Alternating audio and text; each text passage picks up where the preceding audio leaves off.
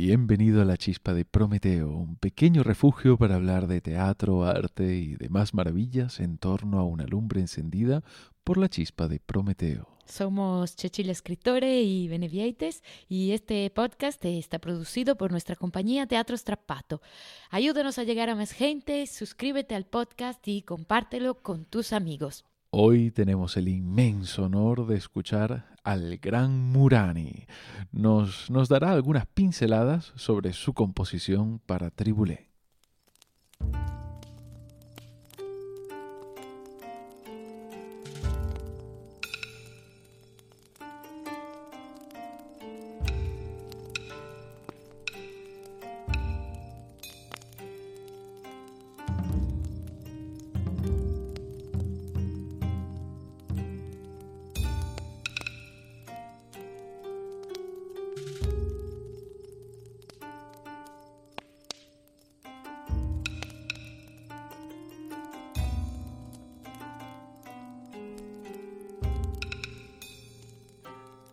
Con apenas cinco años inicia su formación como pianista. Con once compone sus primeras piezas. Es una promesa, pero el camino aún es largo. El talento de por sí no es suficiente. Hace falta entrega, pasión, mucho esfuerzo y mucho trabajo. Así que hay que estudiar. Obtiene el título superior de piano en España. La promesa es aún mayor. Una beca siete años de estudio en Moscú, maestros prestigiosos, premios, honores y finalmente la promesa se cumple. Su nombre es Murani, Juan Miguel Murani, pianista y compositor. Hasta ahora en esta temporada dedicada a las fuentes de las que ha bebido nuestro tribulé, hemos hablado de grandes artistas que admiramos, que admiramos muchísimo, de obras que nos han inspirado. Hemos hablado de, de Hugo, de Verdi, de Wells, de, de Vine, de Chile, pero hoy no hablamos de, sino con otro artista por el que sentimos una gran admiración. Cuando empezamos a, a trabajar en la idea para la creación de Tribulé surgió el sueño de poder colaborar con Murani, pedirle que escribiese la música, pedirle que crease ese mundo en el que nuestros personajes cobrarían vida. Evidentemente se trataba inicialmente de un sueño, pero a cada paso que dábamos eh, en el proceso de creación, este sueño se iba convirtiendo más en una necesidad. La música de Tribulé tenía un papel narrativo demasiado importante. Hacía falta un autor capaz de crear una pieza tremendamente trágica que estuviese seguida de una tremendamente irónica. Necesitábamos a un compositor con la C mayúscula. Es entonces cuando decidimos hablar con Murani para presentarle el proyecto. Tenía que ser él, el mago de lo trágico y a la vez de lo irónico. Aquella reunión fue en una tarde de enero eh, del 2018. Y Murani no solo aceptó, sino que desde esa primera reunión empezó a poner su sello en Tribulé. Tras, tras presentarle la idea de la obra, nos habló de una obertura en la que querría presentar musicalmente una máquina destructora. Esa máquina estaba en, en el personaje del rey en la obra de Hugo esa, esa imagen de, de, la máquina destructora de Murani se fue convirtiendo en uno de los grandes motores del espectáculo. Nos pusimos manos a la obra, empezamos a trabajar en los elementos de Hugo y de Verdi que conservaríamos, luego en los que cambiaríamos. Eh, empezaba en ese momento a nacer lo que más tarde sería Tribulé. Y bueno, no, es sencillo eh, explicar cuán entusiasmante es poder trabajar con un artista de la talla de Murani, ver cómo lleva a música las ideas que le propones, ver cómo crea las notas que te dicen cómo has de moverte en escena. Es una experiencia tremenda. Eh, y el proyecto, el proyecto llevó tiempo. A momentos se detenía, luego lo retomábamos, pero bueno, finalmente en enero del 2020 todo estaba listo. La música estaba escrita, empezaron los ensayos con los músicos y en marzo ya estábamos dentro del estudio de grabación para crear lo que el público escucharía durante la representación de Tribulé. La última sesión de estudio, en el estudio de grabación con los músicos, tuvo lugar tres días antes del inicio del estado de alarma por la pandemia. De hecho, las mezclas y la masterización de la música tuvieron que esperar hasta agosto, pero lo importante es que ya estaba todo grabado. Uno de aquellos días, tras el ensayo con los músicos, le pedimos a Murani, que, aún estaba sentado en su piano organizando sus partituras, que nos contase algo sobre la, la música que había escrito para Tribulé. Lo que hoy vamos a escuchar son algunos fragmentos de lo que grabamos aquel día. Murani empezó contándonos cómo, eh, cómo estaba compuesta la obertura. Eh, hablaba con las manos en el piano y, para que nuestros oyentes se hagan una idea de cómo suena la música con los instrumentos para los que fue escrita, hemos mezclado eh, elementos tocados por Murani mientras hablaba con elementos de las grabaciones creadas para la obra.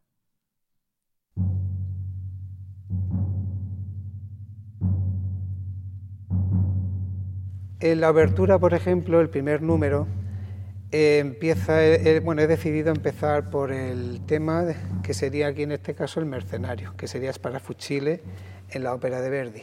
¿Por qué he cogido el mercenario? Porque dijéramos que es la herramienta necesaria para que, para, dijéramos, para que se lleve a cabo los propósitos, ¿no? el fin de la obra. ¿no? Entonces, en lugar de coger, por ejemplo, el tema del, duque de Mantua, en este caso sería el rey, he optado por coger el mercenario.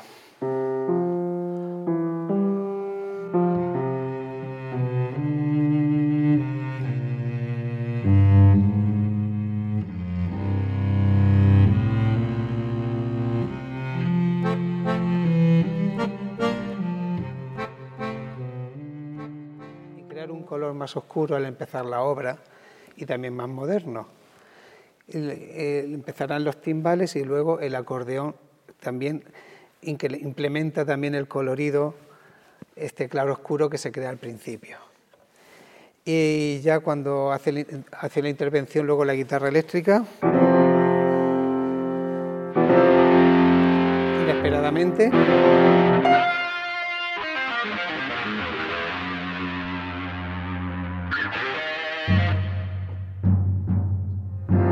Empieza el ritmo y empiezan a sonar ya los diferentes temas, los que yo considero que son los más importantes. Empieza a sonar la donna móvil, en este caso representando, en este caso sería el rey. En este caso en menor, porque lo que he querido era huir del tono mayor de Verdi para crear una, claro, un contexto más moderno, más del siglo XXI, más oscuro y también de alguna manera más belicista también. Enseguida aparece el tema de, en el que Verdi, en, Verdi sería Gilda, el tema de Gilda, Caronome.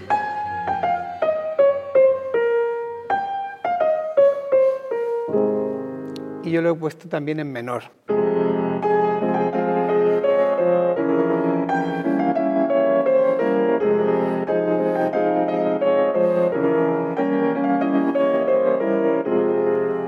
Así que todos los temas se van a ir transformando en tonalidad menor y eh, el tema, lo, que sería en este caso el personaje de Tribulé, que sería el Rigoletto, el personaje de Rigoletto, he cogido también el tema famoso de su primera aparición, Povero Rigoletto, que aparece cojeando.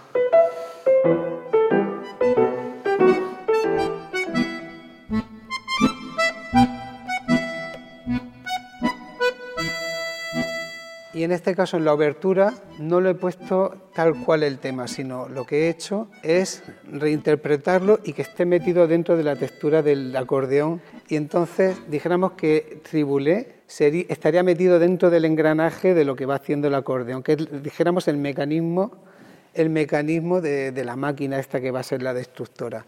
Entonces el tema del, del rey aparece por un lado, el tema del hijo que va a ser manipulado y luego está la figura central que es Tribule, que no aparece tal cual porque es como es un personaje, como de un segundo, parece como si fuera un personaje que nadie ve, al que nadie presta atención, pero es el que maneja todos los hilos. Y entonces va metido dentro de la... Esto es lo que hace el acordeón, va metido dentro del tejido del acordeón.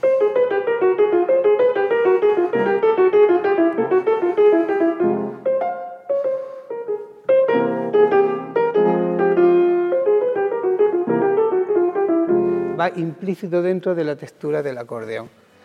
Todo esto en tono menor y los, tres temas, el mercenario más el rey más tribulé, claro, todo esto crea de repente como una, una, maquinaria en la que se mezclan el poder, representado por el rey, el mercenario, que es el arma que va a llevar a cabo el desenlace, y luego pues que es el que lo mueve todo, y que aparecerá después en el segundo número, ya explícitamente el tema. Pero en la abertura he querido que estén dentro del engranaje.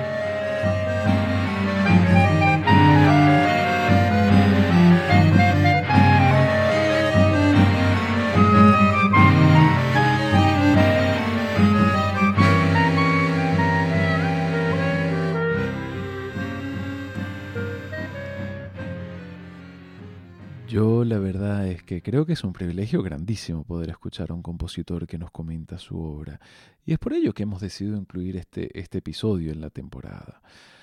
Tras estas pinceladas sobre la obertura, le, le, pedimos a Murani que nos hablase sobre los estilos que decidió incluir y también sobre el reto que supuso la instrumentación.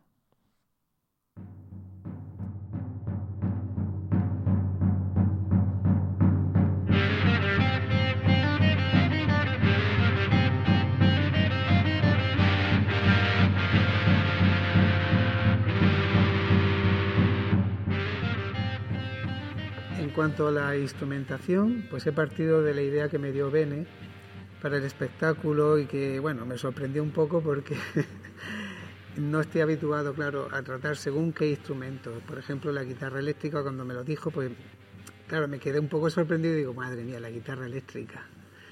Claro, no es un instrumento clásico, ni de concierto, ni de orquesta.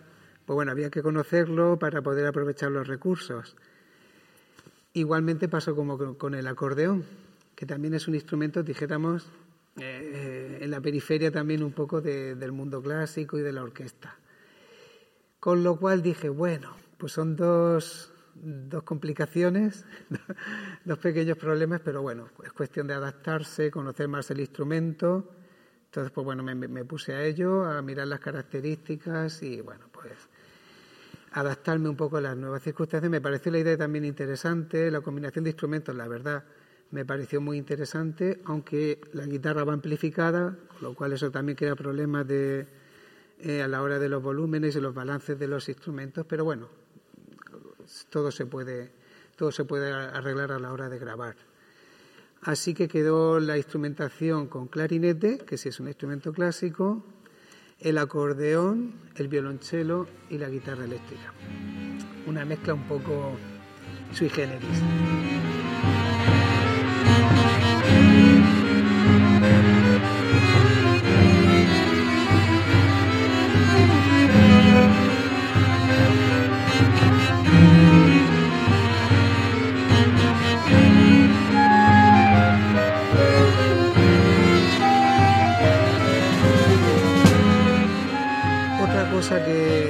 Intentado es que haya atmósferas muy diferentes en cada número, que cada número tenga un color. Entonces por eso también he recurrido a diferentes instrumentos, no siempre utilizo todos los instrumentos, sino que he ido variando para crear coloridos muy diferentes y también he empleado según qué instrumentos de percusión también para, para crear precisamente esas atmósferas que a mí me interesaban con lo cual la obra es como muy variada, muchísimas atmósferas diferentes según cada la acción cómo va cómo se va desarrollando. Y en cuanto, por ejemplo, al estilo, que era muy importante, pues he recurrido a, una gran variedad de estilos. Por un lado, por supuesto, la, obra va a tener un, un carácter como más moderno y los temas de Verdi van a ir sonando de una manera más moderna, pero también aparecen estilos muy variados. Por ejemplo, en algún momento tengo también una, un, una mirada hacia el barroco. Y entonces he utilizado incluso la música medieval, el barroco, el romanticismo, por supuesto, siglo XX, y, por ejemplo, en momentos concretos en los que aparecen estilos muy variados, por ejemplo, el vaudeville o el burlesque de un cabaret, por ejemplo.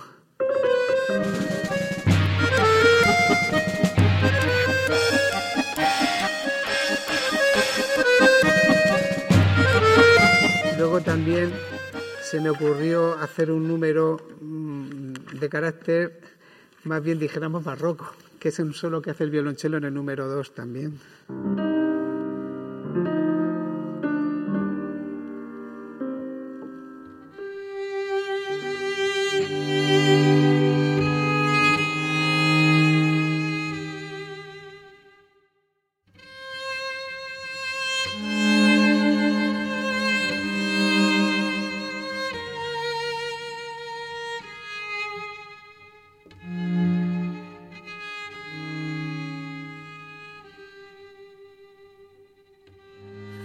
Elegido también, por ejemplo, para el número 4, también se me ha ocurrido una danza medieval acompañada con, con guitarra eléctrica.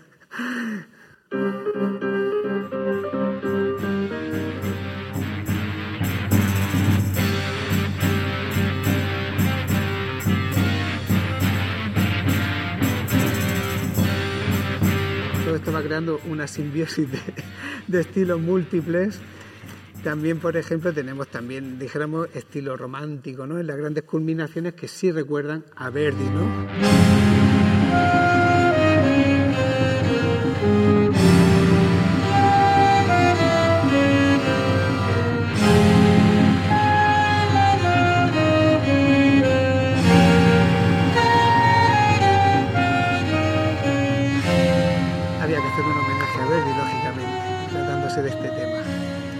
Así que eh, por, un lado tenemos la retórica barroca, el estilo burlesque, y luego también tenemos también pues el estilo del rock and roll. También se me ocurrió, digo, bueno, tengo una guitarra eléctrica, evidentemente tiene que haber un número que recuerde un poco el rock, ¿no? En ese caso hice el número 7, Ribulet disarma il filio, que empieza con un solo de guitarra.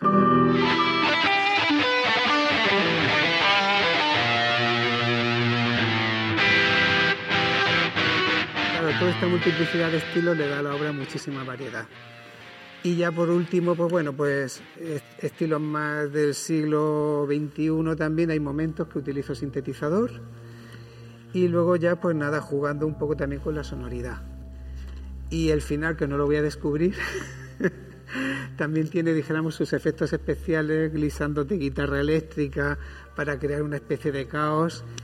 En fin, he utilizado bastantes trucos de orquestación precisamente para crear una multiplicidad de estilos y luego para asegurar la continuidad y la unidad de la obra eh, lo he hecho eh, a base de utilizar los temas que se van a ir repitiendo, van a ir apareciendo y también la máquina destructora que va a aparecer en diferentes versiones desde el principio hasta el final va a ir apareciendo de vez en cuando. Todo eso es lo que al final le da una unidad a la obra dentro de esa gran multiplicidad que tiene y ya no voy a desvelar el final, porque el final es la, la gran sorpresa.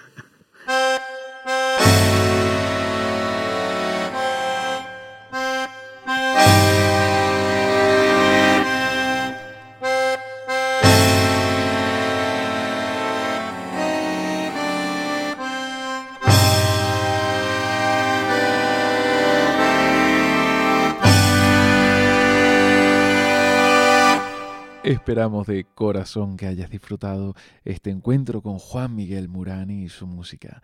En la descripción dejamos algunos links para que puedas escuchar sus maravillosas interpretaciones de Mussorgsky y Rachmaninoff. Si te suscribes a La Chispa de Prometeo, ayudarás a que nuestro programa pueda llegar a mucha más gente.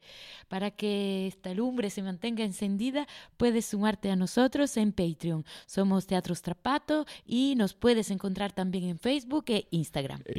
Que tu curiosidad te vuelva a traer a la chispa de Prometeo dentro de dos semanas. Será el último episodio de esta cuarta temporada dedicada a Tribulé y en él hablaremos del montaje de Teatro Strapato. Por el momento os deseamos unos días con muchas chispas y fuegos maravillosos.